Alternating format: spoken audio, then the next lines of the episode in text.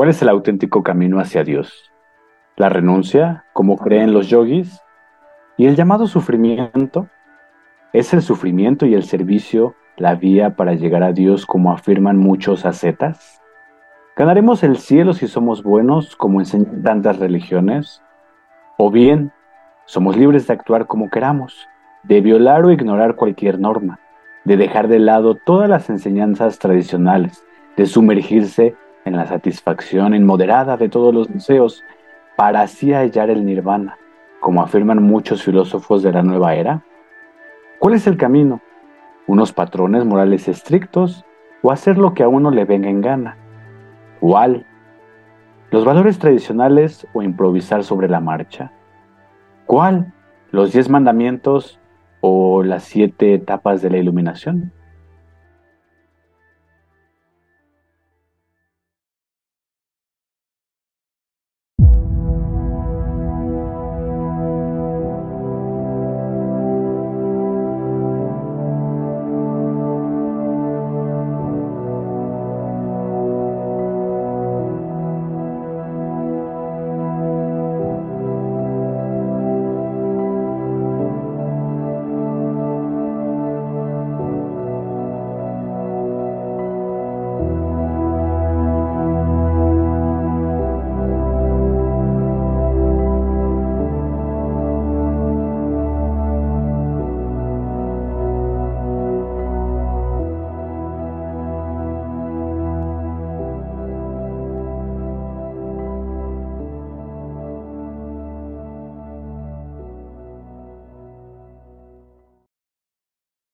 Conciencia Estelar. Hola, ¿qué tal? Muy buenos días, buenas tardes, buenas noches. Es un gusto, es un placer estar con todos ustedes.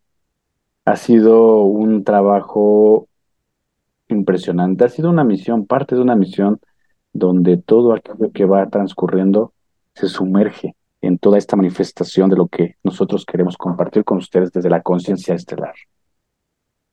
Por supuesto, antes de introducir el, tema, comentarles que en esta temporada estamos experimentando, queremos experimentar, queremos saber, compartir y subir incluso de nivel a todo aquello que hemos estado platicando.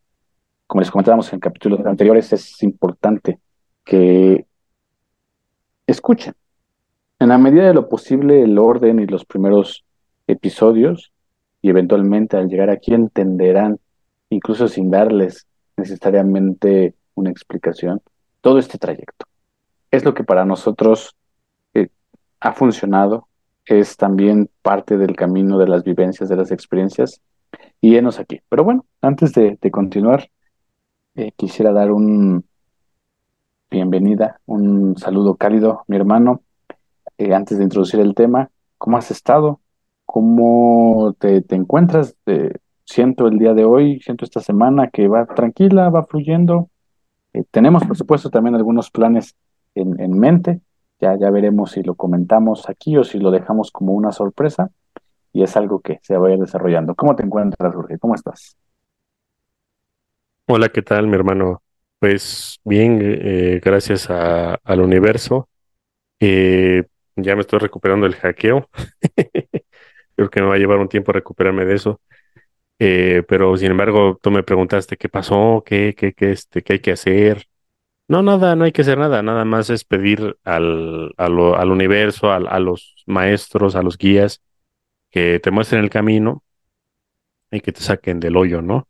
Como todo problema, ¿no? Yo sé que, que no soy el único, yo sé que todos los que nos escuchan tienen problemas eh, monetarios, de familia, personales, psicológicos, de, de ánimo, de, de, perspectiva de vida, hijos, etcétera, ¿no? Eh, así es la Matrix, siempre está rodeada de, de trabas, de, de baches, de, de, impedimentos, de obstáculos, y ni modo, pues eso es a lo que venimos. Alguna vez tú me preguntaste, oye, pero ¿cómo, cómo es que es la Matrix? ¿Qué, qué hay que hacer? ¿O qué es que, cómo se sortea? Y no, pues no hay una guía, o sea, eh, la Matrix no nos, no, no, no, no nos va a hacer felices, nos va a hacer experimentar la vida, ¿no? Y cada quien tiene que, experimentarla como pueda. Y por eso mismo hay tanto ser maligno en el planeta, porque están para que nosotros experimentemos la vida de diferente manera. O sea, son, digamos, un reflejo eh, inverso nuestro para que nosotros podamos entender lo que nosotros no somos. Entonces, eh, la Matrix o el mundo, o como le queramos decir, el planeta mismo, está hecho para que nosotros podamos sortearlo y experimentarnos a través de todos esos obstáculos, ¿no? Entonces, este, pues yo, eh, digamos, incentivo a todos los que nos escuchan a que no se sientan solos, no se sientan mal. Eh, tiene que usted salir adelante, de, de, echarle todos, digamos, todo su conocimiento para que puedan, digamos, eh, emplear todas las herramientas que ustedes han aprendido a través de su existencia para poder salir adelante. Porque muchas veces dicen, bueno, échale ganas, pero ¿cómo le echo ganas? nada más trabajando, nada más, no, no sé cómo. Las herramientas están, ¿no? Y las herramientas son para que ustedes salgan de, esos problemas con la inteligencia que ustedes tienen, con eh, el corazón que, que, ustedes tienen, porque muchas veces el corazón o la, la, la, la, bondad la dejamos de lado, ¿no? Dicen, bueno, pues es una herramienta que no sirve. Y tú eres bueno, te van a, te van a machacar, te van a trillar, te van a, te van a llevar entre las patas. Y no, o sea, realmente ser alguien bueno en este, en esta existencia es algo todavía privilegiado.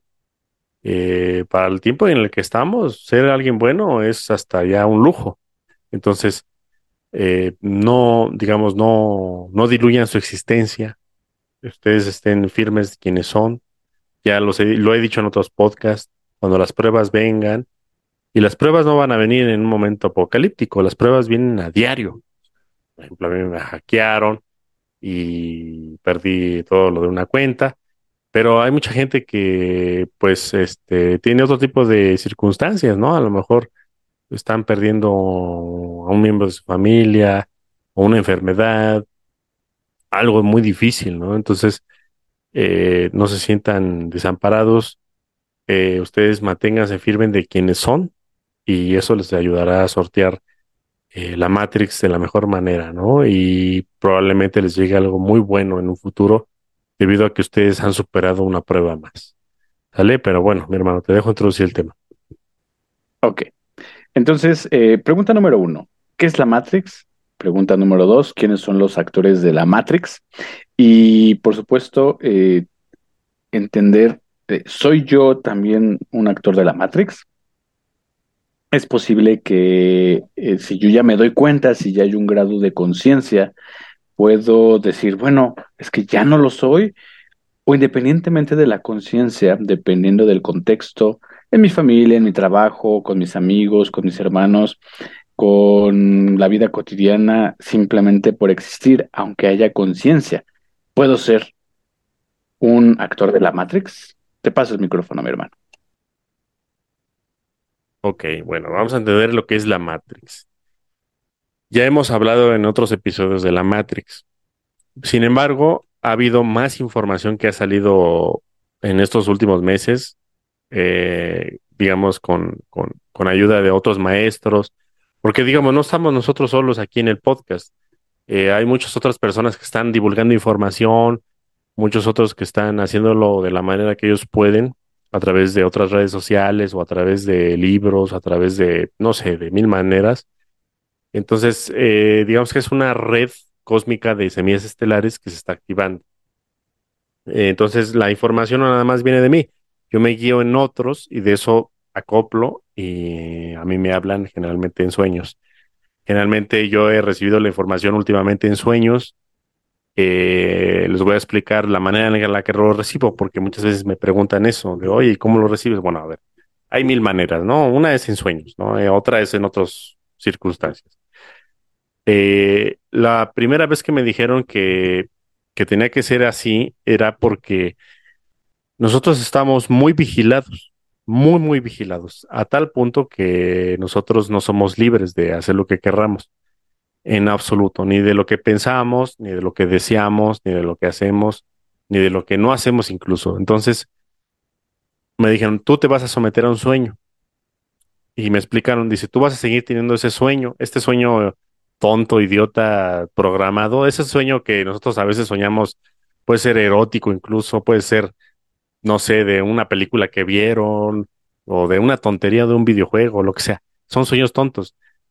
Y me dijeron, este sueño lo vas a, lo vas a seguir, lo vas a tener, seguir teniendo, pero a la par vas a tener otro sueño. Porque a, la par, no, o sea, no te podemos sacar de este sueño porque tú, tú tienes que seguir programado dentro de la eh, Matrix, eh, digamos, umbralina a la que nos someten a cada noche. Entonces, si te sacamos, se van a dar cuenta que te vamos a dar información. Entonces, tú mantente en este sueño y vamos a sacar tu cuerpo tuyo.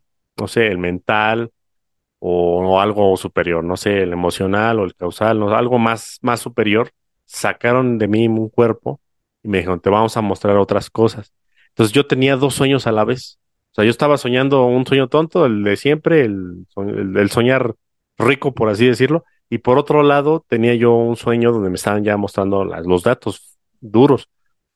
Entonces, esto es lo que me, está, me ha estado llegando últimamente, ¿no? Eh, sueños paralelos. Ahora, eh, uno de los sueños últimos que tuve fue el que me dijeron, ¿sabes qué? Te vamos a mostrar lo que es la Matrix. ¿Sabes qué es la Matrix? Y, dice, tú ya has, digamos, por tu vida, por tu, por tu, digamos, por tu investigación a diario que tú has tenido físicamente, tú, digamos, tú te has desenvuelto y te has, eh, digamos, eh, te has empapado de conocimiento. Tú conoces lo que es el tercer acto. El tercer acto es, este, es una figura trigonométrica o digamos geométrica o por así decirlo, de en base a, a vértices y este, aristas y que, compone a lo que es, conocemos como la cuarta dimensión. Si no, busquen en Wikipedia, ¿no? Mucho de, lo que hablamos muchas veces no lo vamos a, a, explicar a fondo. Ahí está la Wikipedia, todavía está el acceso de ustedes. Entonces, me dijeron, si, vista desde la tercera dimensión es un cubo. Vista desde la cuarta dimensión es un cubo con densidad. Ok, le digo, perfecto. ¿Y qué significa esto? Ok, mira, mira. Me dicen, o sea, esos son los guías, o sea, son los guías los que me están hablando. Me dicen, mira, el tercer acto es la Matrix, como ustedes la conocen. Y esa Matrix está implícita dentro de cada uno de ustedes. No sé en qué forma, probablemente dentro de nuestro ADN, es lo que yo entendí no sé si a nivel molecular o más adentro, quizás más adentro, no sé. Eh, la forma de hackear al, universo o a las formas de vida es hackeándolas desde lo que es molecularmente y si no es que es atómicamente. El hackeo atómico está muy, muy, muy más allá. Está, está más cerca que nosotros lleguemos a lo molecular que lo de molecular atómico. Así de simple te lo pongo. O sea, lo atómico es demasiado lejos pero también pudiera haber algún hackeo tipo, digamos, eh, pues a nivel nanométrico, por así decir. Entonces, eh, me dicen, bueno, ¿sabes qué? El tercer acto es lo que ustedes viven. Ustedes viven dentro de un cubo cerrado, que es lo que más o menos los judíos o los, incluso los musulmanes alaban, ¿no? Lo que es el, cubo. Si te pones a pensar, el, cubo es el que se ponen los rabinos en la, en la cabeza cuando hacen sus ritos. Y hay otro cubo que es el de la Meca, ¿no? Que es donde está un meteorito y que alaban los, los, los, este, los musulmanes, ¿no? Que es su religión. Y si te fijas, la cruz misma del cristianismo, si tú la desdoblas, es un cubo. O sea, si tú la, la, pones así y si la, la alarmas, haz cuenta, si tú a la, cruz le, le, le, pones así algunos cortes y la cierras, se hace un cubo. O sea, la cruz es un cubo. Entonces, todo se resume a un cubo. Ese cubo es el tercer acto. Eh, luego también me mostraron, de, hecho ayer me dijeron, ¿te acuerdas de la película Marvel que sacaron ahí el tercer acto? Y luego eh, me parece que cuando van con Loki, que es este el hermano de Thor, bueno, en la película, acordémonos que todo esto es Illuminati y siempre nos muestran la verdad. Creo que van por, por una de las gemas, ¿no? Que, que estaba como en el tercer acto o algo así, ¿no? ¿no? No me acuerdo, cuando llegan con Hulk y todo eso, ¿no? No, la verdad no me la vi una vez o dos veces a lo mucho. Y creo que era la gema de, de la realidad, ¿no? Podía cambiar la realidad. Eh, si no estoy mal, a lo mejor corríjanme después. ahí en los comentarios, pero creo que era la realidad, podía cambiar la realidad. Entonces, si cambias tú la realidad, la realidad es un holograma. Es nada más lo que tú crees que es o lo que ellos quieren creer que, que es. Ahora, lo que ya entiendo de la Matrix es que ellos usan el egregor mental nuestro, lo conjuntan, o sea, lo hacen un, una, haz cuenta, ¿de qué te sirve un, un granito de, de, harina para hacer un pan? No es nada, ¿no? no, Pero un montón de granitos de harina o de, digamos, de, de polvo de harina, pues te hace un pan. Y ese pan te sirve para un propósito. Así nosotros, si, si, si tú agarras eh, digamos, eh, polvito de harina disperso en el suelo, no te sirve de nada porque está disperso. Pero si lo juntas, es una masa y esa masa te sirve para un propósito. A nosotros mismos así nos usan.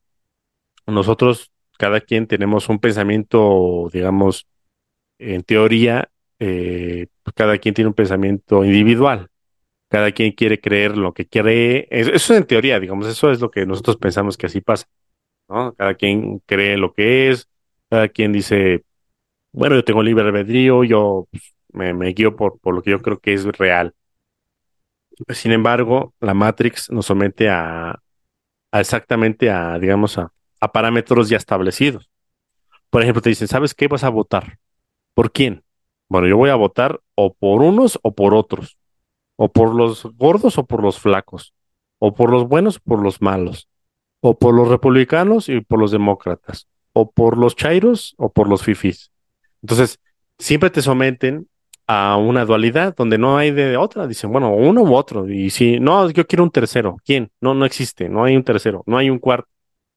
Y no te sometes, ¿sabes? Porque no existe. Claro que existe. O sea, por ejemplo, el no votar, ese ya es un tercero, ¿no? El, levantarte y reclamar ya es un cuarto, ¿no? Pero eso no te lo va a decir el sistema, no te va a decir, oye, sabes que hay otras opciones para ti o para los que crean en otra cosa. Entonces, el sistema eh, está hecho para que ustedes se dobleguen y que siempre estén, digamos, eh, de rodillas pidiendo. ¿Pidiendo qué? Pues pidiendo lo que les den. Entonces, la Matrix está diseñada para ese sistema, o sea, es, es un sistema que nos usa a nosotros como, como mente colectiva para sus propósitos, ¿no? Eso es lo más físico, o sea, es lo más físico, digamos, las votaciones o, o algo así como que alguien quiere elegir algo o, que se mueva la sociedad para cierto propósito, pero existe lo que conocemos como magia o como eh, brujería, lo que quieran ustedes entenderlo, eh, de manera que no entendamos lo cómo sucede, ¿no? Entonces, si a nosotros usan, nos, usan para votar para uno, para otro, también nos usan para pensar o para psíquicamente ellos usan nuestro potencial psíquico para potencializar las máquinas que dan potencia al siniestro gobierno secreto. Vamos a poner un ejemplo. Eh, digamos que, vamos a poner un ejemplo, que, queremos, eh, llega una nave, digamos, es un ejemplo muy hipotético. Llega una nave reptiliana, no saben de quién es, no se ha identificado, llega al sistema solar, y dicen, bueno, esta, esta, nave de quién es? No, pues no, creo que viene con, con condiciones belicosas. Creo que ya trae armamento y no se ha identificado. Y sigue avanzando y ya va por Júpiter y va a seguir avanzando. ¿Qué hacemos? No, pues este, ya le mandamos dos o tres misiles y los rebota. No, ya le mandamos dos o tres armas de, digamos, de nuevas de electromagnetismo, también no le hicieron nada. Bueno, ¿sabes qué? Vamos a usar nuestra arma secreta.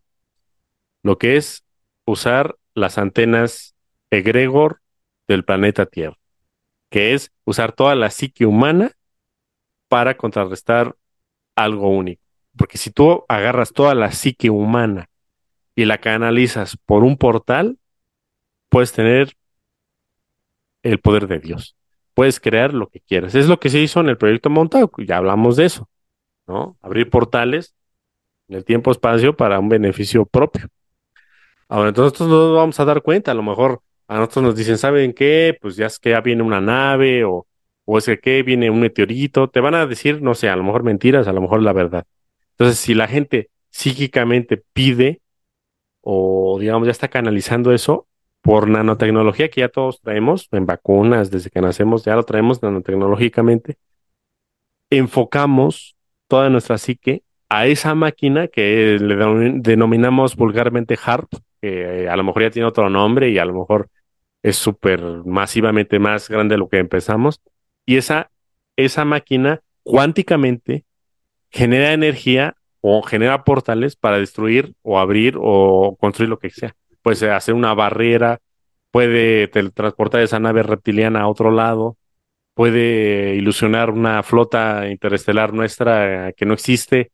No sé, o sea, puede ser maravillas, puede hacer eh, lo que es magia a su más exponencial, ¿sale? Entonces, para eso nos usan. Esa es una de nuestras principales eh, usos como humanidad, porque muchos dicen, bueno, pues sí, nos raptan y todo, y nos, nos hibridan, nos, nos, este, nos violan y lo que sea, y sacan grisecitos híbridos. Esa es una de las mil agendas que hay. ¿no? Hay muchas otras agendas que, de las que nos, nosotros no sabemos, y estamos, nosotros estamos granjeados, no tanto físicamente, estamos granjeados psíquicamente, porque nuestra mente es algo totalmente poderosísimo. ¿Por qué? Porque traemos la genética de, de Enki, traemos la genética de, de los pleiadianos, de, de, este, de Adán, de Eva, todo es real. Entonces, nosotros traemos esa genética divina que nos es capaz de ser dioses creadores en la materia. Entonces, los reptilianos y los del siniestro gobierno, por son títeres de los reptilianos, usan esta psique para su propósito de ellos, ¿sale? Ellos usan nuestra psique para, para, para crear realidades, para cambiar la realidad, no nada más de la Tierra, sino del sistema solar y no se diga de otros sistemas estelares. Ellos nos usan como granja para eso. Entonces, ¿cuál es la forma? O sea, no nos van a tener en una cárcel, porque imagínate, los reptilianos se dieron cuenta de nuestro poder hace millones de años. Entonces dijeron, bueno, si yo agarro a 100 humanos o a 1000 humanos y los meto a la cárcel y les diga que me obedezcan y que ellos se pongan a meditar para que hagan esto, no me va a funcionar. Ellos se dieron cuenta después de miles de años que era mejor dejarnos libres, dejarnos que nos desenvolvamos y que nos usaran ellos con, digamos, con herramientas útiles para guiarnos como ovejas, para donde ellos digan que es para acá o es para allá, inducirnos con medios de, digamos, de control mental, como el LMK Ultra y otros sistemas que no sabemos del nombre, pero nos usan con sistemas, digamos, de, de trastorno mental y de, que nosotros pensamos algo a propósito sin quererlo. Entonces, eh, es lo que llamamos a veces posesión demoníaca, eh, arranques de ira, de rabia, eh, ataques áuricos, lo como le digan en cada escuela esotérica. Entonces, eso es lo que denominamos que son los demonios. Vamos a darle ya acoplamiento a lo que son los demonios, ¿no? Entonces, los demonios están usados son sistemas, son sistemas eh, de inteligencia artificial usados por el siniestro gobierno secreto desde el inicio de los tiempos, ¿vale? Y eso es para que nosotros seamos usados como granja para propósitos super malévolos, super malignos, para que se realice algo que ni siquiera nosotros tenemos idea, ¿sale? Más o menos eso es la Matrix desde un punto de vista diferente, ¿sale? Proseguimos. Muchas gracias. De hecho, fíjate que quisiera apuntalar algunos aspectos que mencionaste. El primero, eh, lo, había aquí apuntado el tercer acto de los Avengers y eh, más precisamente era la gema del espacio que tiene que ver con todo este, este sentido, ¿no? de la gema del espacio. Y creo que era solo como un protector, porque cuando la rompen, cuando rompen ese cubito, entonces creo que eh, es bien, creo que es la gema de la mente la que está dentro de. Es bien curioso, ¿no? Que tenga esta relación y es creo que la que la que luego insertan a, a, ay, no recuerdo el, nombre de, este superhéroe, pero el que el, que estaba hecho con inteligencia artificial. O sea, es, es curioso, ¿no? como eh, del espacio, que era algo que eh, de hecho alimentó a las armas en ese momento, se convierte en la mental y después lo utilizan en, eh, con inteligencia artificial en un cuerpo que está diseñado también con tejido humano, con tejido sintético, y entonces pues va teniendo sentido, ¿no? Al menos también esa, esa película desde esta perspectiva. Asimismo, algo que quiero eh, mencionar es el, el, cubo, uno de los cubos más famosos que existen, o bueno, no cubo, pero sí cuadrado, es el cuadrado eh, Sator no sé si lo, has escuchado, se maneja muchísimo en, el aspecto eh, mágico y es, eh, bueno, lo mencionan como una especie de cuadrado mágico y tiene cinco eh, palabras misteriosas latinas que, como tal hacen un, no un palíndromo, sino un multipalíndromo. Esto es que se puede leer de derecha a izquierda o de izquierda a derecha y nos va dando estas, estas palabras. La, una de ellas es Sator, otra de ellas es Arepo, tenemos la palabra Tenet, que es bien curiosa la palabra Tenet, y digo, ahorita enfatizo más, eh, tenemos la palabra ópera y finalmente la palabra rotas. Eh, particularmente con la palabra Tenet hay una película que se llama así Tenet y es un proyecto en el que el tiempo va eh, hacia, digamos, llamémoslo así, ¿no? De manera lineal del punto cero al punto uno, o sea, del pasado al, al presente, del presente al futuro, pero en algún punto de la película, cuando llega a su clímax, pareciera que como palíndromo regresa en el tiempo y se puede intervenir de alguna forma eh, a través de ingeniería para dar paso y dar pie también a, a, a complementar lo primero que se hizo. O sea, lo que hiciste del, del cero al uno se complementa del uno al cero. Es, es algo bien curioso. Si la pueden ver, se- este, esta película que se llama Tenet, vale la pena. Una, dos veces, las veces que sean necesarias. Entonces también se encuentra como parte de lo que mencionaste. Bueno, este es un cuadrado, pero eh, haciendo como alusión al, al, al cubo.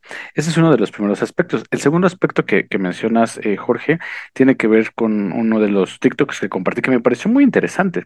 Y decía que para las entidades, para los demonios, los niños, por ejemplo, se veían como capullos energéticos. O sea, no veían al niño como tal, sino que veían a un capullo energético. Y entonces eso era lo que les llamaba la atención y empezaban a drenar, a chupar su energía.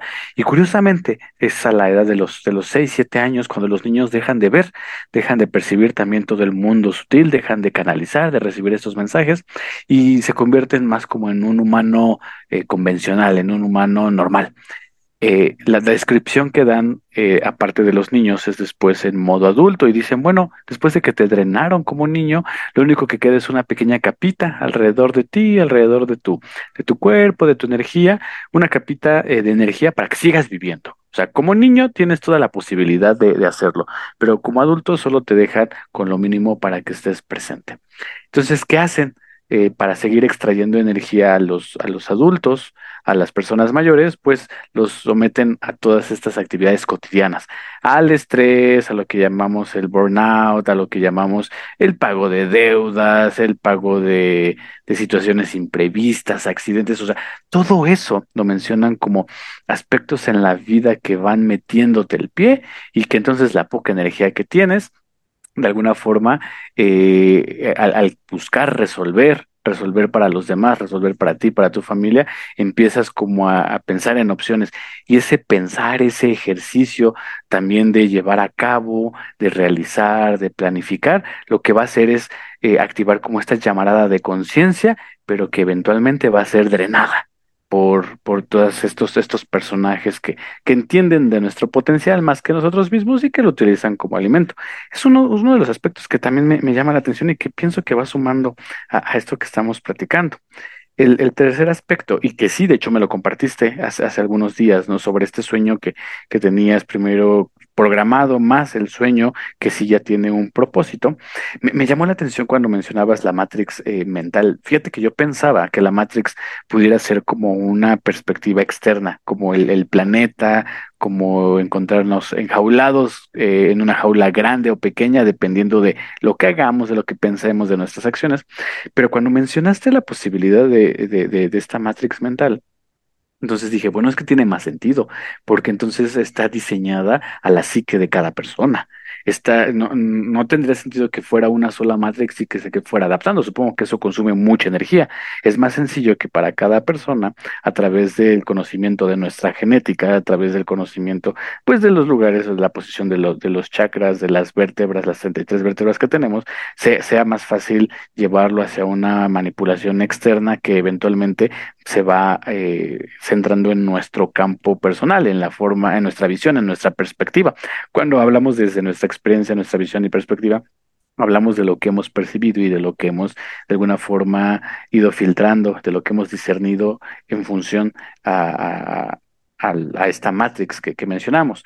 Eh, si le preguntamos a una persona, bueno, a ver, qué es el amor para ti, eh, muy probablemente se vaya hacia una definición de, o de pareja, o de padres, o de hijos, pero siempre en su, en su experiencia. Eh, en ese sentido, la Matrix, ah, en términos de lo mental, eh, pareciera que está funcionando 24/7. Y 24/7 implica que incluso cuando estamos dormidos sigue trabajando, sigue activo.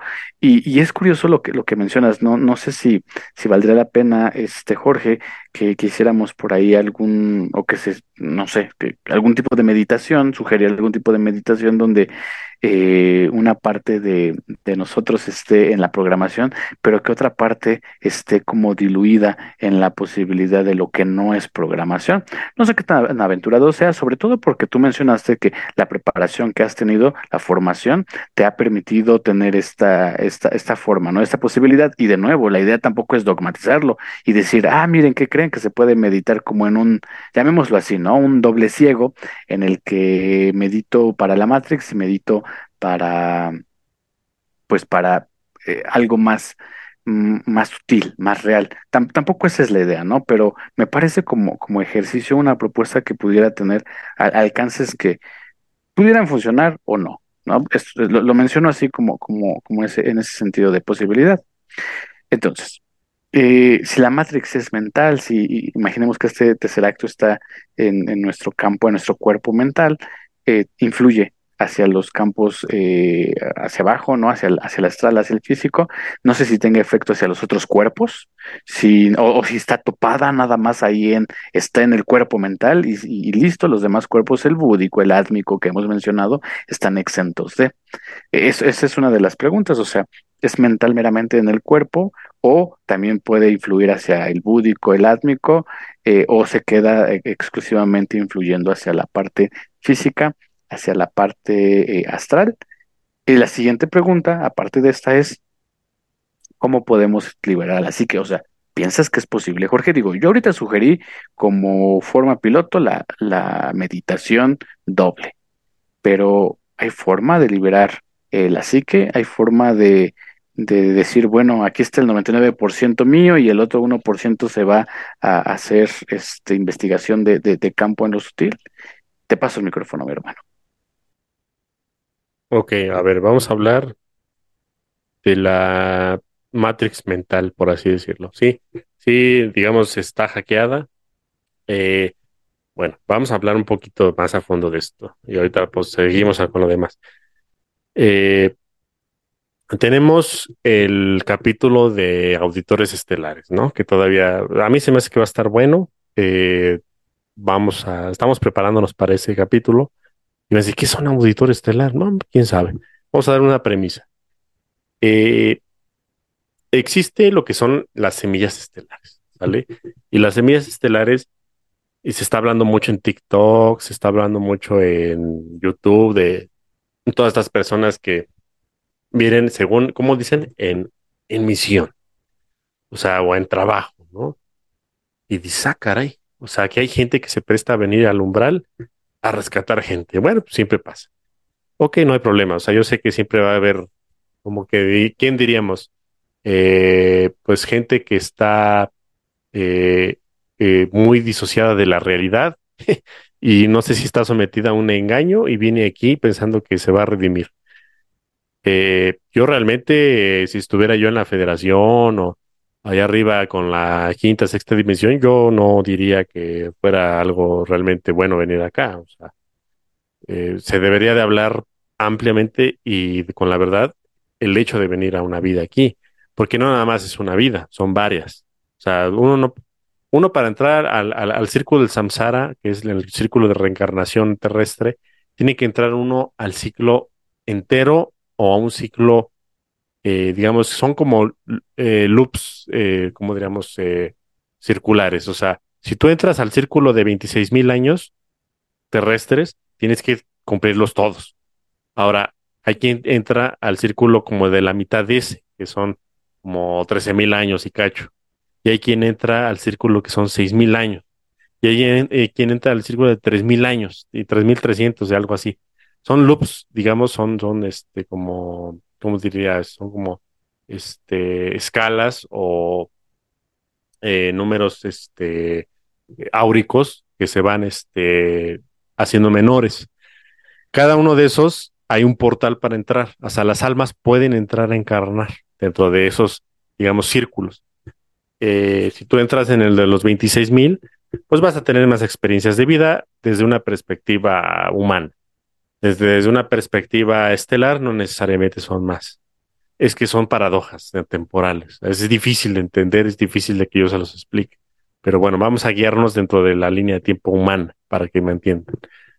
Eh, entonces, en las semillas estelares, eh, según vinieron a, pues, a contrarrestar el mal, la maldad, a dar este, el ejemplo, etcétera. Pero resulta que si una semilla estelar viene de una matrix muy benévola, aquí pues, se va a enfrentar contra el diablo, literal. Entonces, eh, jamás han conocido al diablo y el diablo lo va a doblegar, lo va a agarrar, lo va a sentar, lo va a hincar y le va, le va, lo va a hacer lo que quiera. ¿Por qué? Porque generalmente la semilla estelar ha olvidado parte de su esencia. Vamos a entender que la esencia de, digamos, de, de conocer el universo es tener la dualidad, al menos en este universo. Si me sacan de este, a lo mejor nos vamos a, a otro fuera de Orbotón, a lo mejor quizás todo sea muy benévolo y todo sea paradisiaco y ahí no me voy a tener que preocupar porque alguien me degolle. Pero en este universo Nevadón, cualquier persona te puede degollar, cualquier persona puede llegar y te puede traicionar. Cualquier persona puede ser tu padre, tu madre, tus hijos, tus más allegados pueden ser tu peor enemigo. Así se comporta este universo, Nevadón. Es algo que ustedes no comprenden, que este universo intrínsecamente ya está echado a perder. No es que esté gobernado por el diablo, pero está cercano a. ¿Sale? Entonces, la semilla estelar cree que llegar de un lugar a otro es fácil, es, eh, pues es un paseo por las nubes y no. Cuando llegan a la Tierra se involucran con un montón de problemas, un montón de contratos, un montón de maldad, un montón de seres negativos con los que ellos no hicieron contrato, pero los seres negativos no respetan contratos y les vale el madres el entrelazamiento cuántico, te, se meten contigo. Y de repente tú ya tienes un montón de karmas con gente que ni siquiera querías porque tú también reaccionaste. O sea, si llega alguien y te quiere matar y dices, bueno, yo no me dejo matar, yo lo mato, tú ya hiciste un entrelazamiento cuántico con él. Y pues vas a tener que un karma con él por defenderte nada más, ¿no? Entonces, eh, eso es a lo que vamos con las semillas estelares, ¿no? Lo, lo de, eh, digamos, lo de auditores estelares, lo dejo para otro podcast es algo mucho mayor que una semilla estelar, es, es alguien superior a una semilla estelar. Ahora, pero ¿a qué voy con esto? Tú me preguntabas que, qué consecuencias hay con los otros cuerpos, ¿no? Con el búdico, el átmico. Eh, yo le digo morontial, cuerpo morontial, eh, cuerpo causal. Bueno, el causal está abajo del búdico y el átmico, es morontial y, y es este yo soy, ¿no? ¿Sale? Entonces, a lo mejor cada escuela lo, va a manejar diferente, ¿no? Cada escuela esotérica.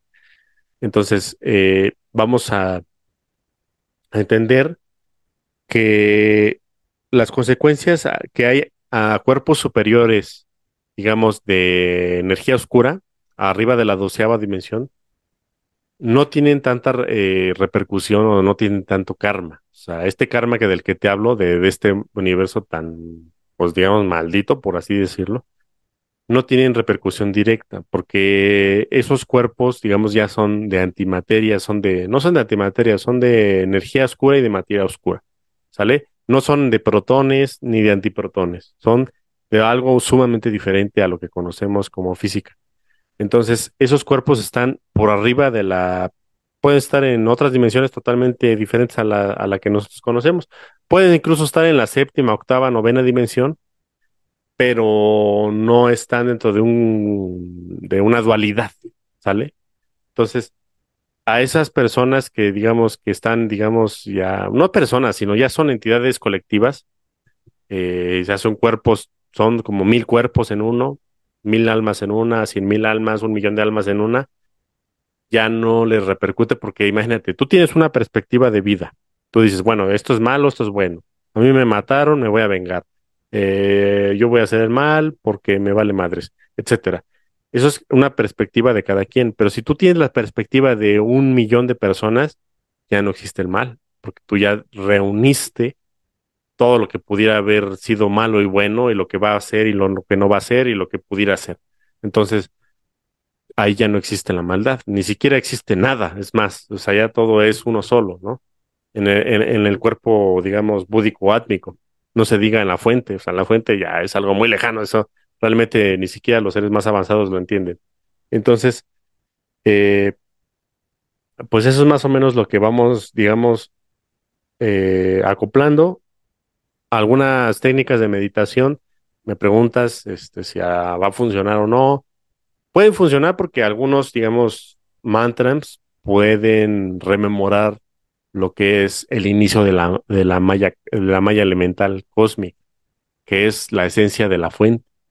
Entonces nos recuerda a la malla básica de la fuente. O sea, por ejemplo, el, e, el mantra Om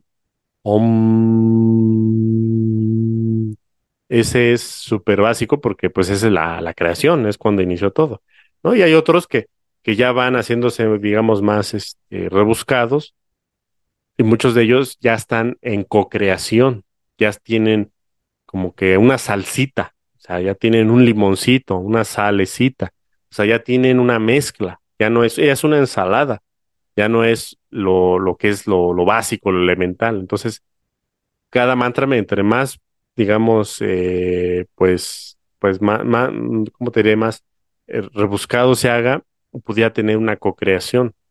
Hay algunos mantras que son muy ligeritos, hay otros que ya son más pesados, depende para qué sea.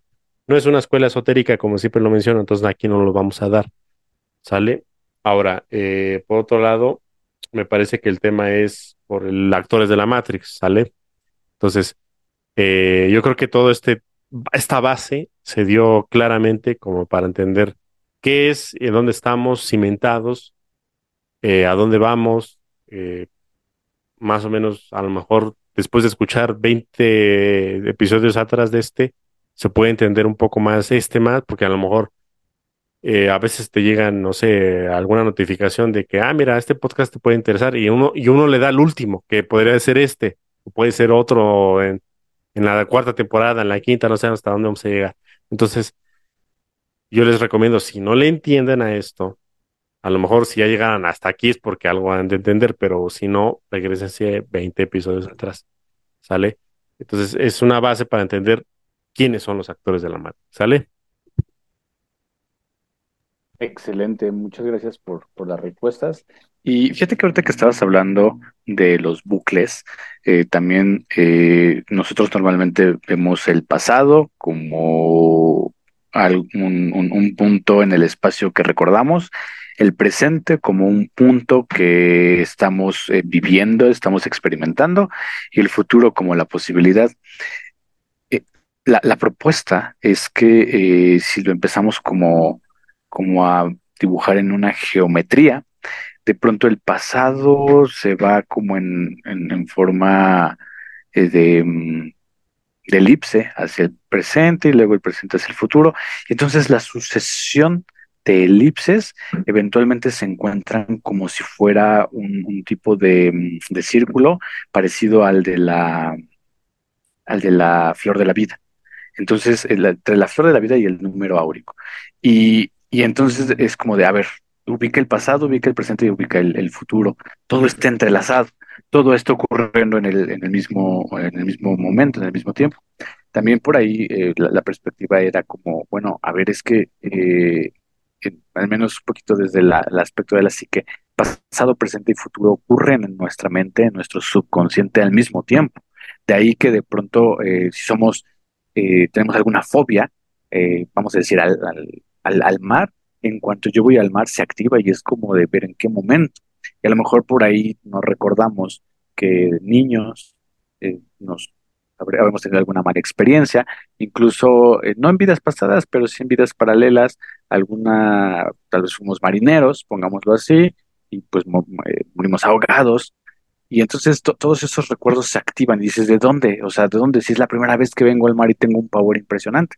Pasado, presente el futuro ocurren eh, así que están ahí presentes manifestándose. Entonces, eso, eso que, que, mencionabas como, como bucle me parece como uno de los, de los aspectos eh, interesantes, ¿no? Y cuando mencionas sobre el, entrelazamiento cuántico, pues sí, pareciera que uno pudiera venir sin karma y entonces entrelazamiento cuántico, tómala, ya está, y te toca cubrir el ciclo, porque si bien yo no respeto las, las reglas, este, yo, Chopin, no respeto las, las reglas de de las que vienes o, con las que fuiste creado, pues por si respeta las mías, ¿no? Porque pues necesito que reencarnes y órale, ¿no? A, cubrir el, karma, pues a cubrir con todos estos aspectos, a pagarlo, y pues es, es una deuda, ¿no? Me imagino con, con intereses que jamás, al menos desde, esa, desde ese sentido, se paga, ¿no? Muchos de, los budistas dicen que el, eh, uno de los mayores actos en la existencia del ser humano es ya no reencarnar, pero eh, me pareciera que esto es, no, no lo sé, o sea, qué tan fácil pudiera saber eh, que no hemos reencarnado. Eh, cuando de pronto estaba haciendo sesiones de, de, hipnosis, algunas personas me llegaron a preguntar, oye, es que me da miedo hacer sesión porque no sé si tengo alma o no tengo alma. Desde ahí ya lo van pensando y dices, bueno, pues vamos a, a ver qué pasa ahí con, con ese tema, ¿no? Y ya cuando en vidas pasadas, en vidas paralelas, se encuentran el aspecto del alma, dicen, ay, bueno, ya, ya descanso, ¿no? Si tengo alma, y pues ya me di cuenta que tuve otra vida, pero no sé qué tanto puede ser una trampa, ¿no? El, el hecho de, de, de una vida paralela, una vida pasada que sea una trampa y que no necesariamente se exprese de esa forma. Entonces, eh, vamos a, redireccionarlo, como decías, en cuestión de los actores de, de, la Matrix, o sea, los actores de la Matrix eh, y retomando una de las preguntas que te hacía al principio, o sea, ¿puedo yo, por el hecho de estar aquí encarnado en la Tierra, ser un actor de la Matrix? O sea, eso ya me pone en esa perspectiva.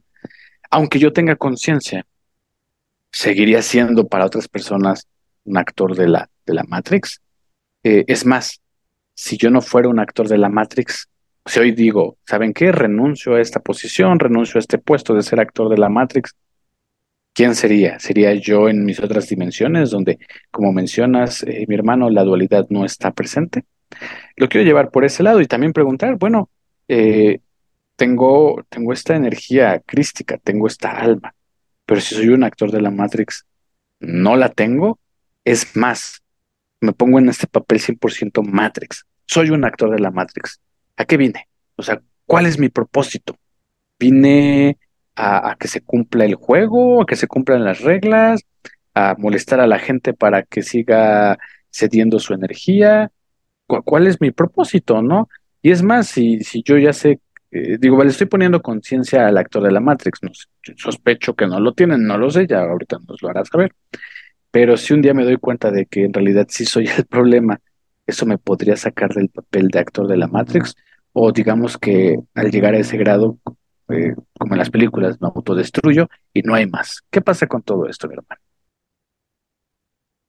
Ok, a ver, vamos con, bueno, si soy actor, no tengo conciencia o a qué va, ¿no? Primero vamos a definir qué es un actor de la Matrix, ¿sale?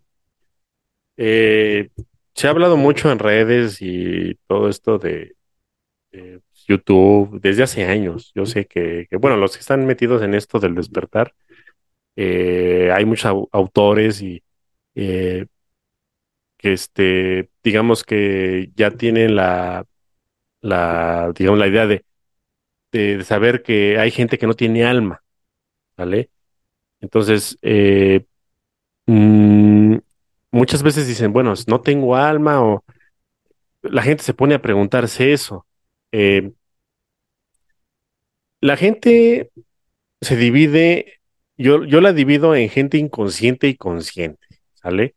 La gente que es actor de la Matrix eh, sí tiene, sí tiene alma. O sea, no es de que sean muertos inertes y ya, ¿no?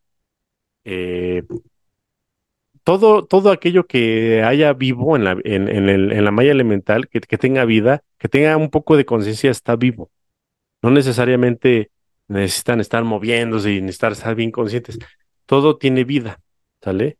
Entonces, los actores de la Matrix probablemente sean eh, gente que esté, digamos, en un nivel evolutivo muy menor. Quizás no tengan incluso alma individual, ¿no? Algo parecido como los animales, que si te fijas, los animales tienen un alma colectiva. Sin embargo, están vivos. Sin embargo, pudieran ser personas mismas, ¿no? O sea, no necesariamente están muy, muy lejanas a nosotros. Entonces, eh, los actores de la Matrix están conectados a un egregor, eh, digamos, a un egregor planetario que los puede dominar a pleitesía. ¿Sale? ¿A qué me refiero con esto? A que los actores de la Matrix eh, obedecen a lo que a lo que las programaciones les imponen. ¿No? Pues, por ejemplo, ¿sabes qué? Salió un nuevo deporte, o salió un nuevo videojuego, o salió una nueva película, o salió esta tendencia, lo van a obedecer como si fuera religión.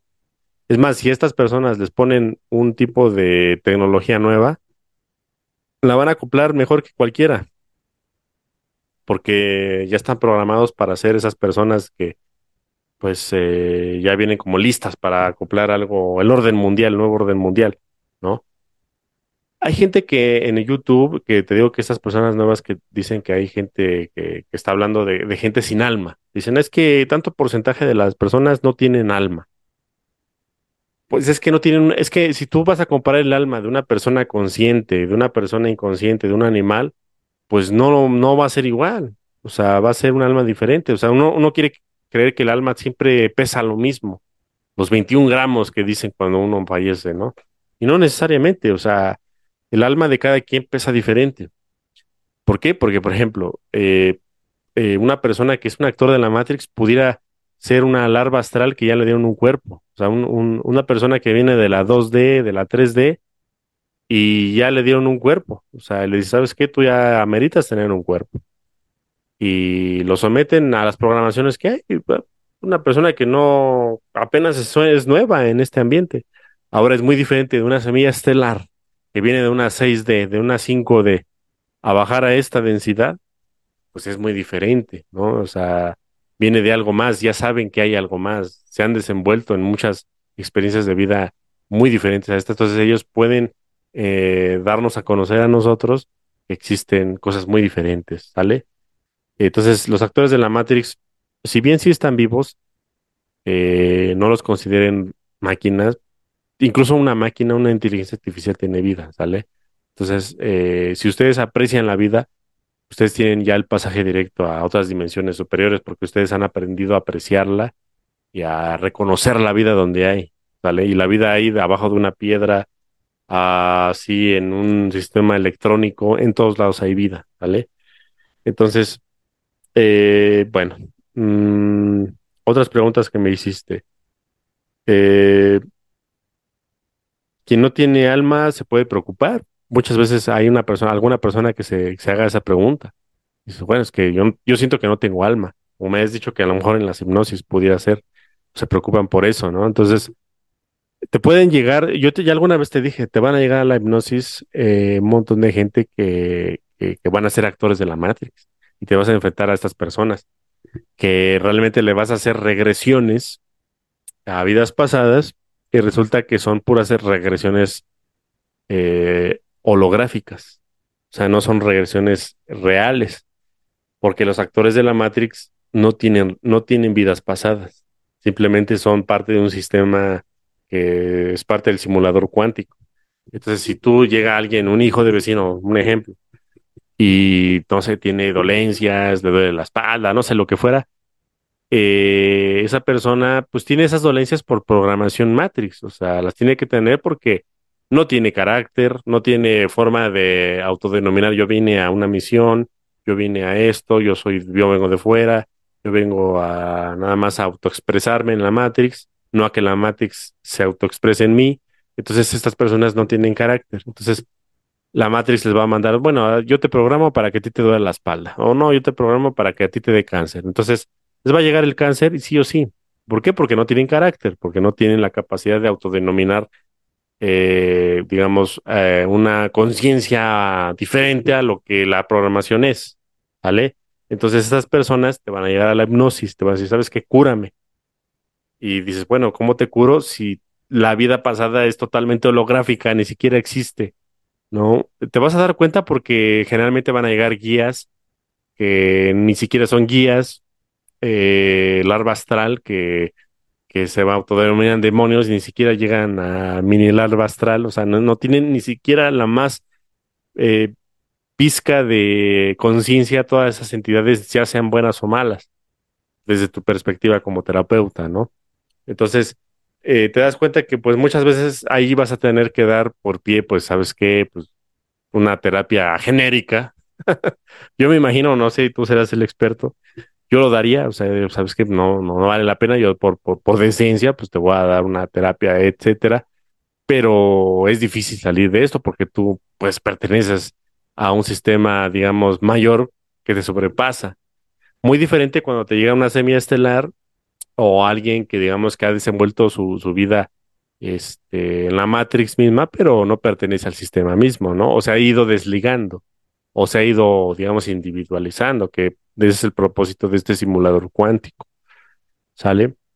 Entonces, bueno, el tener o no alma es de cada quien, ¿no? Es si ustedes se consideran individuales con carácter, con capacidad de mando, con capacidad de yo mando en mi vida, nadie más me manda, no me va a mandar la, la televisión, no me va a mandar si hoy me pinto las uñas así, si mañana gana tal político, si, si mañana se destruye el mundo, nadie me manda, yo me mando yo solo y ese es mi carácter. Eso significa tener capacidad de salir de la matrix, ¿sale? De que no te estés programando al diario o que ya estés programado y no hagas nada. O que a cada que saquen un producto nuevo te vas a programar o que salga un cantante nuevo te vas a programar. Si tú estás dispuesto a eso, significa que eres un actor de la matriz, así de simple. Y por lo general nos estarías escuchando este podcast, ¿sale? Excelente. Sí, esa es una de las preguntas, digo, que, en algún punto rondaba, de alguna forma estaba presente, pero tiene todo el, sentido, ¿no? Junto con otros temas que hemos platicado, como, como el mismo Montao, que el MK Ultra, todo este, este control que, que está latente, pues eh, sería más fácil entonces acoplarlo. Y, y, es curioso, ¿no? Digo, haciendo como un recorrido histórico, eh, ahorita quien tiene como mayor presencia en términos, por ejemplo, de la música, que jala muchísimo, pues es Latinoamérica.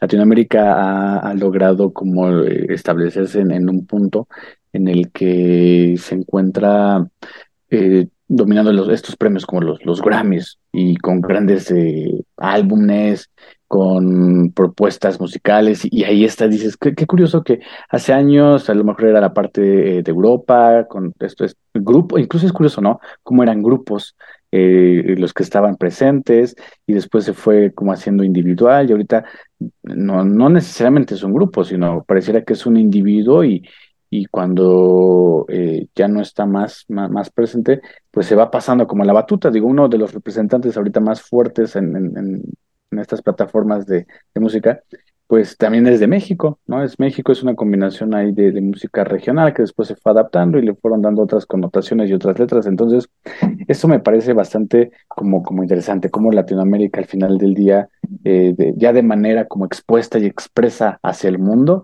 fue dominado por, por estas tendencias. ahorita México pues es, es tendencia eh, por este programa del que hablaba en el episodio anterior, tendencia dices, qué, qué curioso, ¿no? Que de pronto todo, todo México, por ahí escuchaba estadísticas, parece ser que eh, la misma cantidad que, que hay de habitantes en México es la misma que votó en este programa, entonces dices, wow, es, impresionante cómo eh, los, los, puedes mover, a, no los mueves para votar, pero qué tal los mueves como para esta farándula, e, eso, ¿no? Es, ese, ese control, esta eh, manipulación, toda esta existencia es como de qué está pasando, ¿no? Entonces, y, me parece bien interesante, quiero retomar esto también. Eh, a ver, le, mencionabas la semilla estelar como un sentido individual, pero también mencionabas, o sea, digamos, la sexta va bajando a la cuarta, pero también mencionabas esta posible larva que se va acoplando hacia la cuarta. Hay quien desciende, hay quien asciende.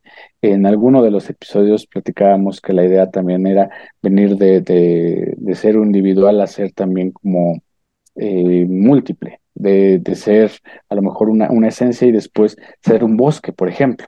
Entonces ahí hablamos de estas correspondencias, de esta, de esta idea de, que el equilibrio como es arriba es abajo, se, se mantiene presente incluso en esto que, que estamos eh, compartiendo, eh, está ahí. Entonces, em, eh, respondes a la pregunta, si ciertamente es un actor de la Matrix, pues definitivamente no está aquí, ¿no? Todo esta, este conocimiento le, pudiera parecer como algo de burdo y listo, ya, no hay más y tal, ver para creer, ¿no? Como decía Santo Tomás de Aquino, ver para creer y como alguna vez lo planteé, es que también es creer para ver y creer porque tenemos esa palabra, no necesariamente en el sentido de creencia, sino incluso lo diría así como eh, intuir para ver, eh, ser sutiles para ver, ampliándolo hacia, hacia esa perspectiva. Bueno, eh, actores de la Matrix, en la Matrix ese es el espacio en donde se están desenvolviendo. ¿Hasta cuándo tenemos que jugar a este papel? ¿Hasta cuándo somos actores de la Matrix? Hasta que se cumplan estos ciclos que decías, de 26 mil años, de 13 mil años, digamos que se cumple, esta es mi última vida, 26 mil años, se acabó, doy mi reporte o, puedo a partir de ahí también decidir y meterme a algún otro ciclo. ¿Cuándo dejo de ser eh, un actor de la Matrix? ¿Cuándo dejo de estar en la misma Matrix aunque no sea actor? ¿Qué nos puedes comentar, Jorge? Ok. Eh, para esto hay que entender por qué se ideó la Matrix, o sea, por qué existe. Bueno, hay Matrix sobre Matrix, ¿no? Son como capas, son como cebollas. Entonces, eh, esta Matrix no es que sea natural, no es de que Dios mismo, la fuente que todo es lo ideara. Recordemos que toda la, eh, la digamos, la, la creación que conocemos, los árboles, las plantas, las ardillas, los gatos, todo lo que existe no es, fue hecho por la fuente. Es una co-creación, entiéndanlo, una co-creación. Porque muchas veces me dicen, no, es que todo lo hizo Dios bueno, como si Dios fuera omnipotente, pues sí lo es, pero no de la forma en que lo entendemos. Es, eh, es con co-creación. ¿Qué significa? Por ejemplo, yo en este momento se me ocurre crear, no sé, unos lentes. Entonces esos lentes fueron creación mía, no fueron de Dios, fueron mía, ¿no? Yo lo ideé en mi mente. Ahora va a haber el, el, purista que te va a decir, no, pues es que tú eres parte de Dios y esos lentes por lentes son también hechos por Dios. Bueno, si lo quieres ver así, mis átomos y mi malla elemental, lo que es la materia bariónica, es, es, es, parte de la fuente que todo lo es. Entonces, sí, por medio de la materia bariónica yo estoy creando, ¿vale? Pero no significa que mi conciencia sea parte de la fuente que todo lo es absoluta. Yo soy individual, porque también me puedo zafar de eso, o sea, la fuente que todo lo es no te va, no te va a decir, ¿sabes qué? Eh, tú eres mío y para mí es para siempre. Eso significaría que yo fuera un Chopin, donde no me dejan salir. No, yo, yo tengo la capacidad crística de yo ser un dios en acción.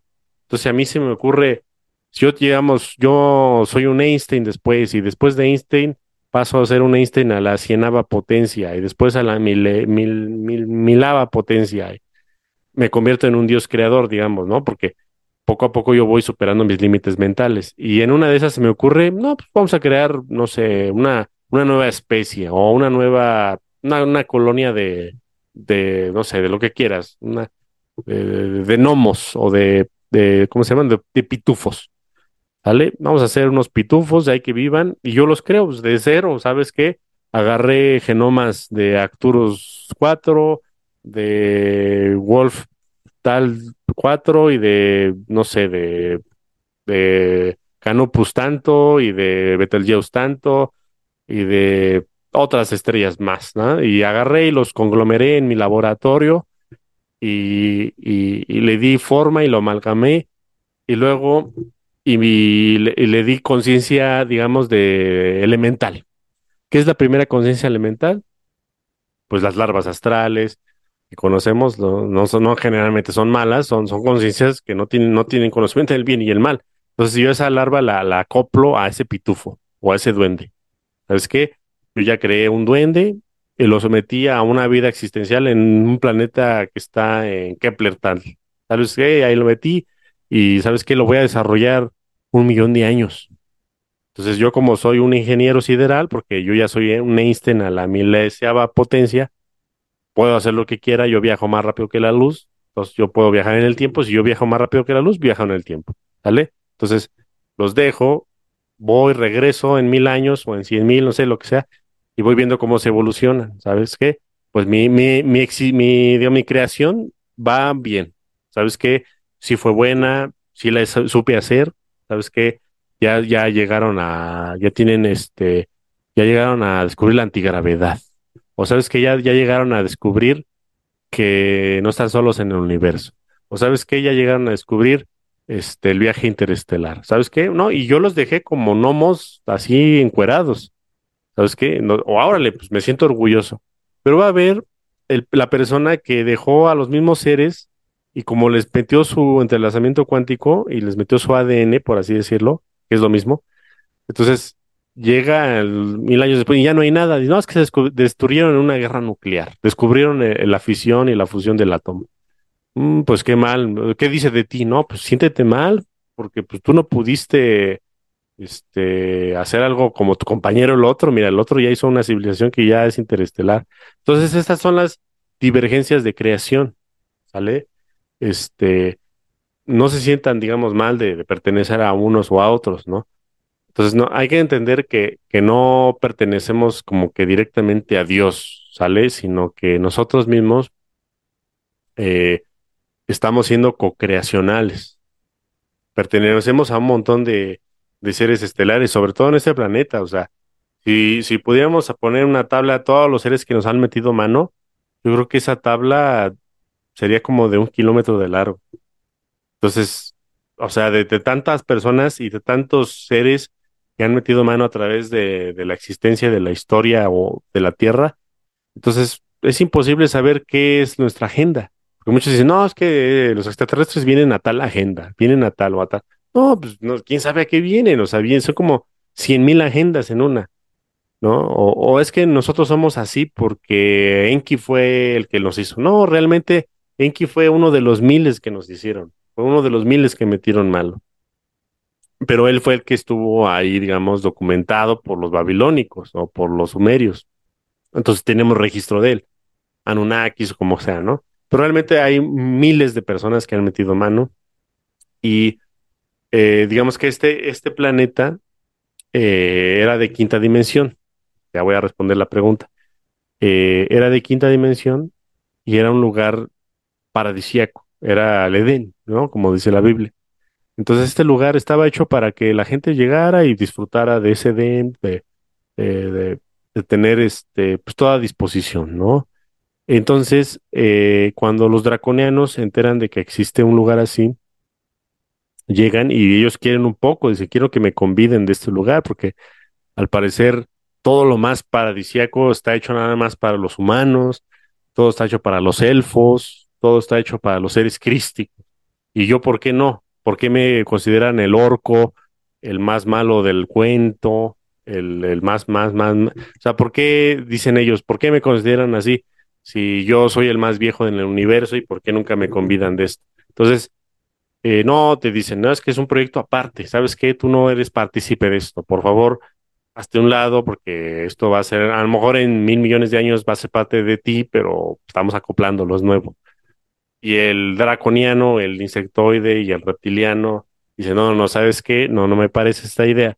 Yo quiero de esto, ¿por qué? Porque yo, yo, el universo es mío, no es tuyo, es mío, porque yo estoy desde aquí, desde siempre, y desde siempre he estado yo. Entonces ellos quieren apoderarse de todo esto. Entonces ellos llegan y se apoderan del planeta Tierra. Ellos acoplan el planeta Tierra y eh, lo estudian. Primero destruyen todas las civilizaciones que había, ¿no? La lemuriana y la atlante, ¿no? Y someten a, bueno, la atlante ya fue como una mezcla de ellos, ¿sabes? La, la primera en destruirse fue la lemuriana y la atlante ya fue como un derivado de sus invasiones ya estaba destruido el sagrado femenino, ya fue como que poco fue, eso fue como una parte del primer proceso en la que se invadió el planeta. Durante esos procesos se, digamos, se cambió de la 5 dimensión, de la quinta D, la bajaron a, un, a una 4D. O sea, se, se hizo, se, se densificó el planeta, digamos, de manera artificial por parte de agendas draconianas. Y metieron lo que es el cubo, el tercer acto. Lo metieron dentro del ADN humano. Lo metieron de tal manera en que nosotros, yo te decía, tenemos 46 cromosomas, siendo que los changos tienen 48, ¿no? O 48, más o menos es eso, ¿no? Sí, tienen dos más, ¿no? Y yo te, decía la otra vez, todos los animales tienen capacidad de, de ver los muertos. O sea, tú ves los gatos, ven los muertos. Los perros ven los muertos. Eh, incluso los niños también a veces ven los muertos. Y nosotros como humanos no podemos ver nada de eso, no podemos ver ni los gnomos, no podemos ver este, las, este, las hadas, todo esto que existe en otra dimensión, no porque nosotros estamos ya totalmente programados. ¿Por qué? Por la 4D, la, el tercer acto que nos metieron, digamos, en, intrínsecamente en el ADN. Entonces, al nacer, a nosotros replicarnos con un hijo, va a tener lo mismo, ¿no? Entonces, eh, ese mundo existe. O sea, si tú ves, hay niños que dicen, no, pues es que aquí ya vino un señor, ya vino a jugar con un niño. O sea, hay mundos que existen a la par nuestro y no nos damos cuenta. O sea, están por fuera de nuestro entendimiento. Entonces, esta matrix física que llamamos dinero, que llamamos eh, pues edificios, que llamamos economía, historia, ¿no? Este, educación, lo que quieras, es parte también de nosotros que nosotros lo hemos creado y nosotros lo mantenemos, como te dije, que el siniestro gobierno usa nuestra psique para mantener este motor funcionando. En el momento que nosotros revelemos, que digamos, sabes que hasta aquí llegó y yo ya no voy a dar mi energía para esto, que todos lo hagamos al mismo tiempo, es cuando cae el sistema, ¿no? Pero para eso es muy difícil, yo creo que nunca va a pasar. Entonces, lo que están haciendo la federación y los ingenieros siderales es pues, darle al flash solar y quemar toda la tecnología existente en el sistema solar para que pues, pues ya acabemos de, digamos, de problemas y ya no estemos metidos en, pues en, pues digamos, en un bucle infinito, ¿no? De, de problemas para que nosotros, pues, pues ya por fin seamos libres, ¿sale? Eh, no necesariamente vamos a ser libres con medios tecnológicos, sino al contrario, vamos a ser libres sin medios tecnológicos, ¿sale? Pero bueno, no sé si hay alguna otra pregunta por ahí. Estaba leyendo hace algunos días uno de los, de los textos que publicó H.P. Lovecraft y habla de un ser, él lo denomina como Cthulhu, que incluso hay un panteón de H.P. Lovecraft y, la mayoría de, sus, de los seres que él describe son alados, tienen alas. esta literatura la ponen en una posición o la catalogan como horror cósmico. Se habla de este ser Cthulhu como una mezcla entre pulpo, dragón y un ser humanoide. Incluso se le da como una categoría de entidad cósmica. Por lo que vas mencionando de los de los y que decían, es que nos pertenece porque nosotros hemos estado siempre, aunque sea un proyecto diferente, eh, se habla de ellos como desde antes de que existiera el tiempo. ¿Así? Existieron antes del, del, tiempo e incluso algunas propuestas desde la parte de, lo estelar mencionan que vienen de Aldebarán, que ese es, ese es su origen. Es algo ahí interesante que, que, se va mencionando. Lo, que me llama la atención es que eh, además se dieron, al menos H.P. Lovecraft lo, lo fue canalizando por las condiciones en las que él, vivía, por su personalidad, él va canalizando toda esta información y le, va llegando, le va aterrizando y, dentro de la literatura que él describe, las, las personas que o quienes le van dando nociones de todo este, este ser, pues lo ven en sueños, lo ven en, rituales, eh, de hecho los marineros son quienes lo van como describiendo en, términos de que vive en una isla, eh, por lo que ahí yo investigaba pues, cerca del punto Nemo, es donde se, encontraban ubicados, y entonces eh, un lugar donde no se respeta incluso la geometría eh, de euclidiana, parece ser que es el nombre, y, y mencionaban como todas estas, el tiempo transformado, la geometría era transformada y, no se entendía. Me imagino como estas imágenes donde subes en la escalera, pero desde otra perspectiva estás bajando o estás al revés.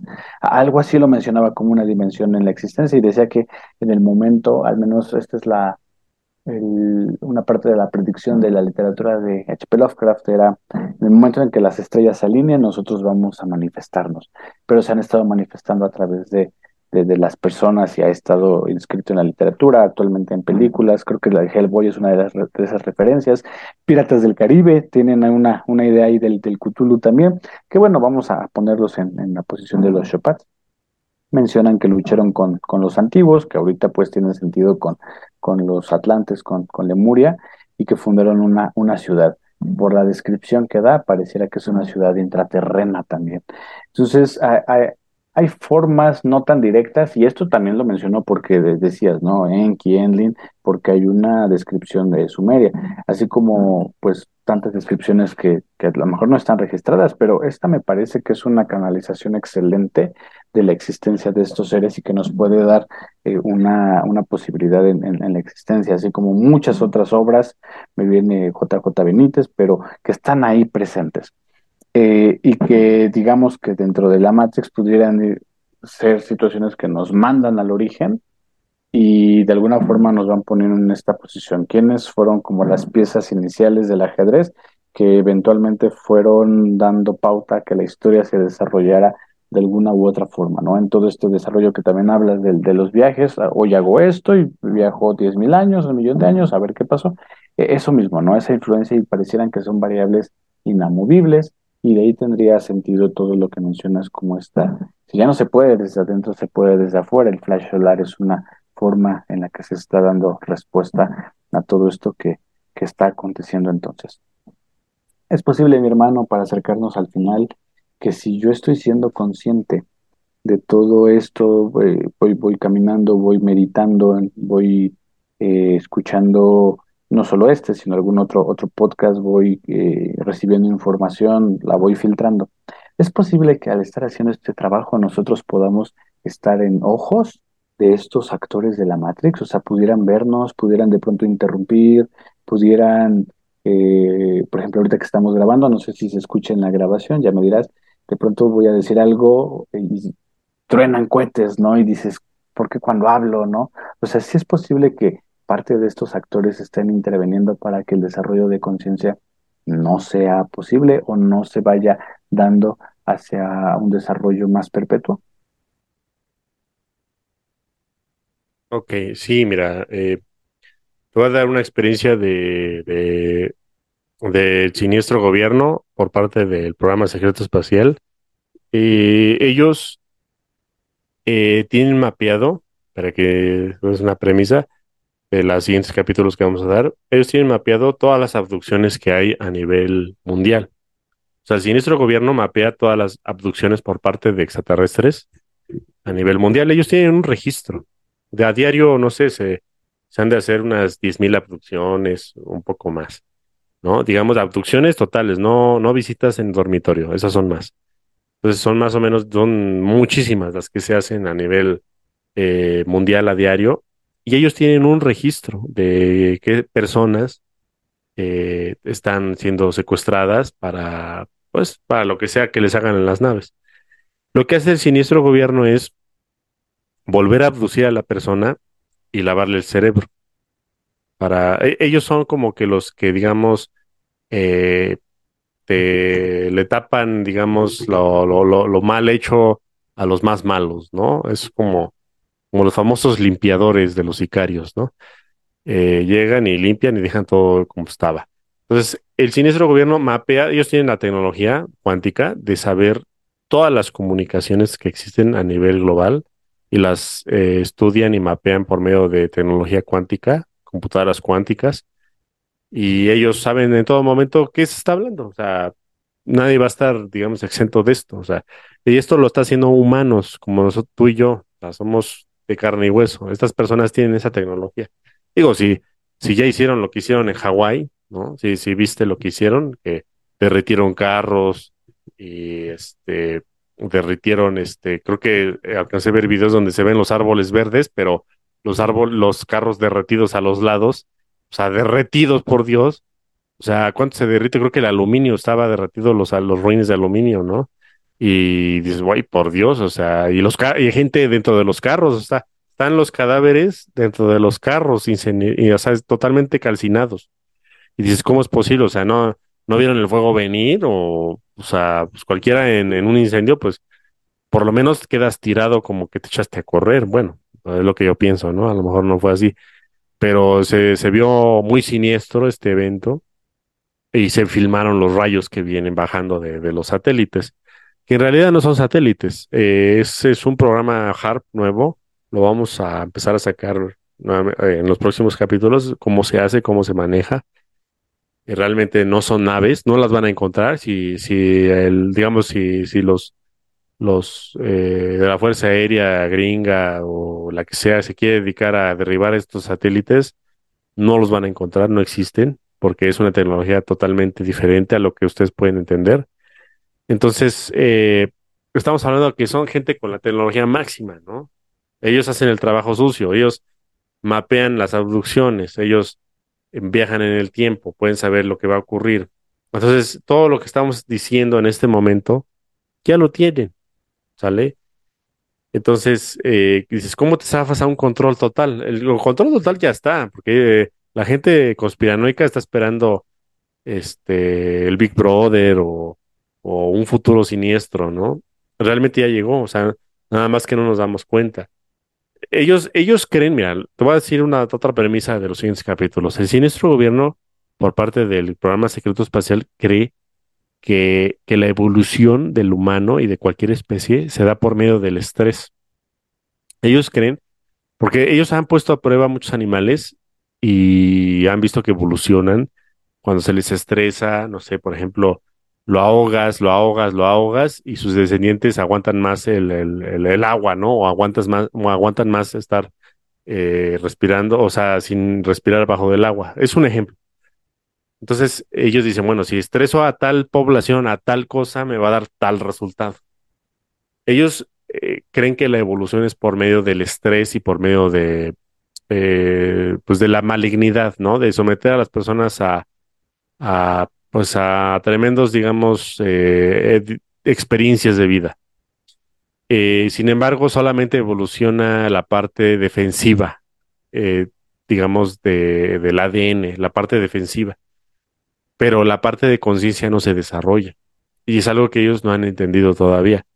Entonces, la parte de la conciencia la han dejado de lado. Ellos, por ejemplo, creen que la, la, gente más consciente son las, los psíquicos, o sea, los que pueden, no sé, tener telequinesis o tener telepatía y creen que por eso también va por la evolución. Entonces, a estas personas las clonan o las, este, las replican en, los hacen que los violan o les sacan espermatozoides y, creen que esas personas son el futuro de, de la gente. Dicen, bueno, esto es que ellos van a ser más, o, la gente que esté sometida a estrés va a ser como el guerrero infinito, que nadie va a poder contra ellos. Y realmente solo están haciendo eh, una agenda draconiana, que no tiene ni pies ni cabeza, porque la agenda, digamos, de conciencia no va por ahí. No tiene nada que ver por, con eso, o sea, la agenda tiene que ver con ser personas de bien y armónicas, que tú puedas eh, reconocer eh, digamos, el adiós en las plantas, adiós en las piedras, adiós en el ojo de un pájaro, en el ojo de un perro, en el ojo de un mendigo. Eso es lo que es conciencia y ellos no lo han entendido. Entonces, eh, para ellos las enseñanzas de todos los maestros que han venido a la tierra y que han estado en otros lados no, no, no la comprenden. Entonces es difícil para ellos eh, pues entender a qué vamos, a dónde vamos, ¿no? Eh, por ahí me dijiste, tengo apuntado lo que es eh, que alguien dijo por ahí, eh, en el momento en que las estrellas se alineen, ¿no? A lo mejor nosotros también estamos programados para creer ciertas cosas, para estar sometidos a un zodiaco, por ejemplo, ¿no? Y el zodiaco también es una programación. Si, si tú te pones a ver la gente que nació en Marte o que se nació en Ganímides o que nació, no tienen zodiaco o es diferente, ¿no? O sea, para empezar, el giro de sus días es totalmente otro, ¿no? Entonces nosotros estamos programados también con cumpleaños, con todo esto que a mí, para, para mi entender, no es como, no es que sea una tontería, es parte de, la, de, de disfrutar la Matrix, pero sin embargo, no es relevante para nuestro desarrollo psíquico. Nuestro desarrollo tiene que ser por medio de la conciencia, ¿no? Y la conciencia no nos da el entendimiento con otros.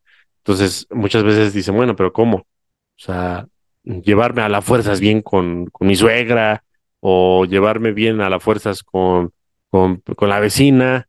No, no, no, no, no, no, digo, no, no, no es que te lleves a fuerzas bien, es que simplemente comprendas por qué no te llevas bien. No significa que tú tengas que hacer algo para llevarte bien, sino nada más comprende por qué no te llevaste bien Y en el momento que tú comprendes y en el que tú aprendes, tú te vuelves tu propio maestro y entonces tú aprendes y dices, bueno, yo ya lo aprendí. Ahora, ¿te quieres llevar bien con la vecina? En mi opinión, que te valga madre. Te puedes llevar mal con ella toda la vida. Pero en el momento que tú aprendiste para ti que por qué te llevaste mal y ya y lo superaste, no es necesario que lo demuestres. Nada más que con que tú aprendas es suficiente. ¿Vale? Entonces, el aprendizaje va dentro de cada uno de ustedes. Y eso los va a ir dejando de lado ser actores de la Matrix. Porque mira, eh, todo esto nos, nos va llevando como a un camino muy siniestro para que todos ustedes dejen sus esencias crísticas, dejen de ser semillas estelares. Y lo que más le gusta al sistema es decir, mira, ya atrapé a un montón de semillas estelares, atrapé a un montón de gente con un montón de poder. Es como atrapar eh, este, a una flama interminable de luz y dices, ¿cómo es posible que lo haya podido atrapar? Si se supone que este es el umbral, aquí está lleno de gente moribunda y fétida. Y de repente llegan semillas estelares y quieren hacer de este mundo algo mejor. No, pues yo ahora ya atrapé una llama, o ya una llama ardiente. Y dices, bueno, es algo como que nunca antes visto. Entonces, a, a estas entidades que le llamamos Shopats y draconianos y etcétera, para ellos es fabuloso tenernos aquí apresados. Ellos se están alimentando como nunca, nos están usando como baterías como nunca. Entonces, eh, para ellos es como un momento idóneo y un momento de éxtasis total y a la vez sabe que, saben que va a acabar pronto. Entonces también están muy, eh, pues, ¿cómo te diré? Defensivos, están a la expectativa de un evento, están haciendo planes y planes y planes encima de uno de otro para poder salirse de esto antes de que acaben con ellos. Entonces, pues es por eso que vienen momentos difíciles, no tanto porque se va a acabar esto, sino porque la gente que depende tanto del sistema va a sufrir mucho, porque ya dependen de, de, de, la Matrix, o sea, ya, ya la Matrix es su Dios.